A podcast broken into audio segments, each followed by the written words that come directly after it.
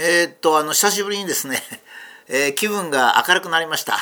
まああの痛風がちょっと良くなったこともあるんですがそれよりも、えー、ブログがですね、まあ、これで閉ざされてしまうのかなと思ってたら、まあ、友達テレビのご好意もあり他の方のご助力もあってですね、えー、どうやらそのポッドキャストでもですねそれからまあ YouTube 類似のものでも出せるような感じになってきまして 今日はですねえー、非常に明るい気持ちで、えー、今録音しています、えー、ちょっと確かに、えブログが閉鎖された時は、え多少落ち込んでおりましたけどもですね、えまた一生懸命やれるなという感じになりました。それで今日は自由なコロナ。あの気分が違いますね。今まであの WHO の方針にそあの従わなかったら閉鎖するぞと言われて注意しながらえー、話をしてましたけどやっぱり自由っていうのは本当にいいですね。人間が進歩するってことはいかに自由な空間を作るかっていうことじゃないかと思いますね。私はまあ大体そういうことでタバコなんかもすごく非難されてますが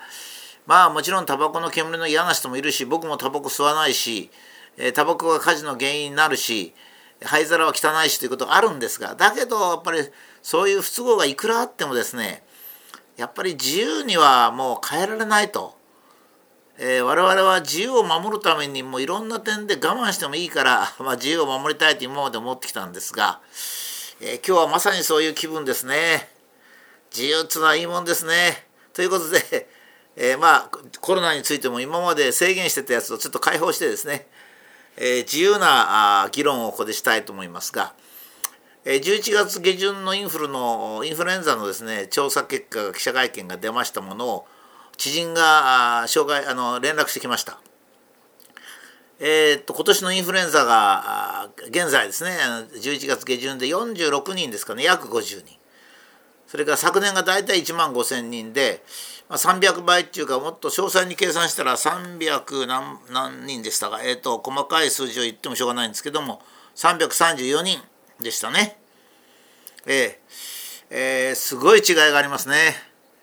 まあ、インフルエンザはこのままなくなってしまうのか、これがコロナの影響なのか、非常に興味ありますね。これはまあ、えー、感染学の方あたあのこういうことを研究しておられる専門家の方からですね是非いろいろなデータとか考え方を発表していただきたいというふうに思いますね。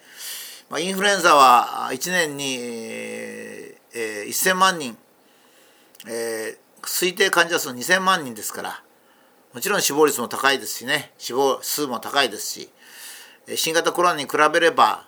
インフルエンザが減るってことはもう大変にいいことで、えー、去年の1万5,000人が今年50人であってこれが本当に続いてくれればですね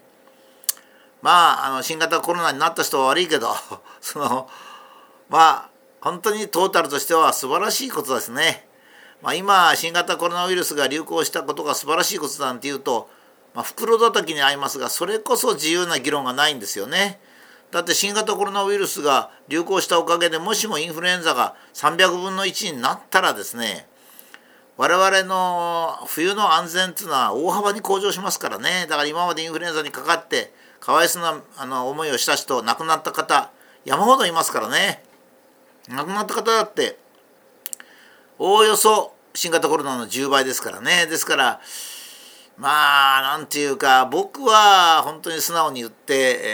えー、インフレあの新型コロナが今のところ新型コロナが流行してくれてよかったなって感じですがそんなこと言うと怒られちゃいますからね。あだけど自由な日本が自由だったらそれは怒られないですよ。マスクですね。いつも言ってますがマスクは私が何回も言ってるように小児学会は幼児にマスクをさせることは脳の発育をその妨げるし風邪をそれほど止められないのでやめた方がいいと言ってるわけですよ。それは親御さんはよく認識する人ありますね。それから大人はマスクはあんまり効果がないということを繰り返し医師会なんかも言っておりますね。じゃあマスクをしろと言ってる人は誰なのか出てこないんですよマスクをしろと言ってる人が。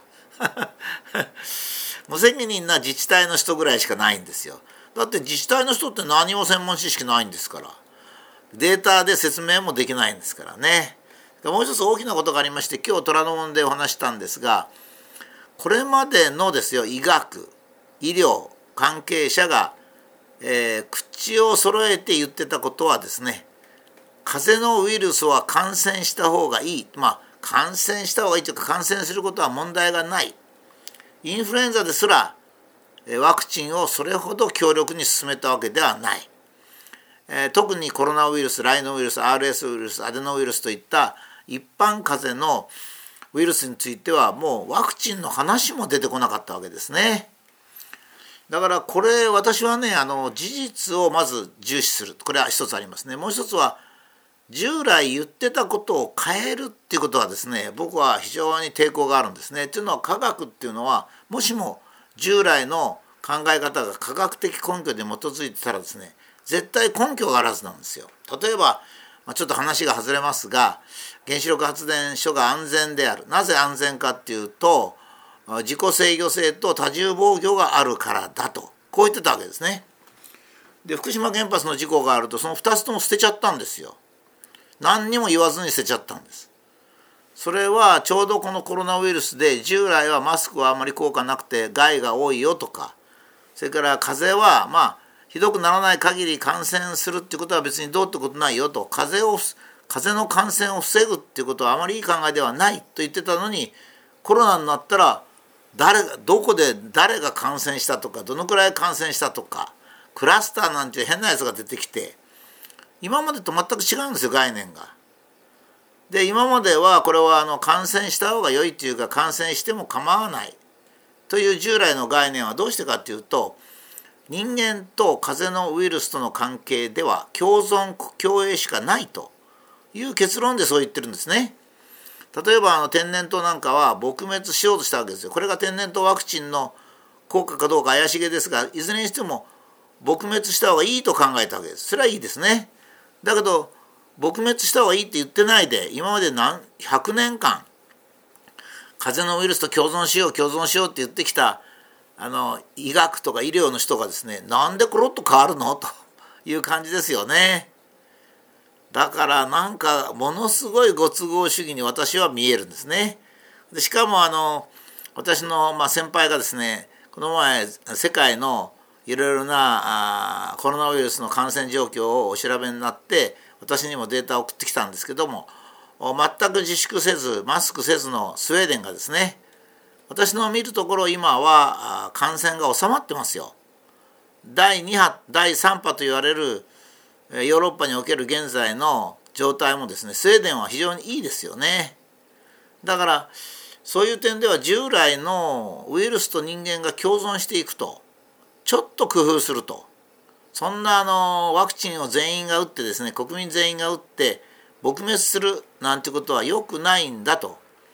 まあ、いうことに対して僕はね非常に多くの医学特にこれは医療よりか医学ですね。医学医学の研究者がですね従来の概念は間違ってたのかどうか。特にコロナライノウイルス RS ウイルスアデノウイルスといった通常の風邪のウイルスの時になぜワクチンの話が出てこなかったのか医療界の売り上げを増やすためだったのか やっぱりはっきり言わなきゃいけないですね。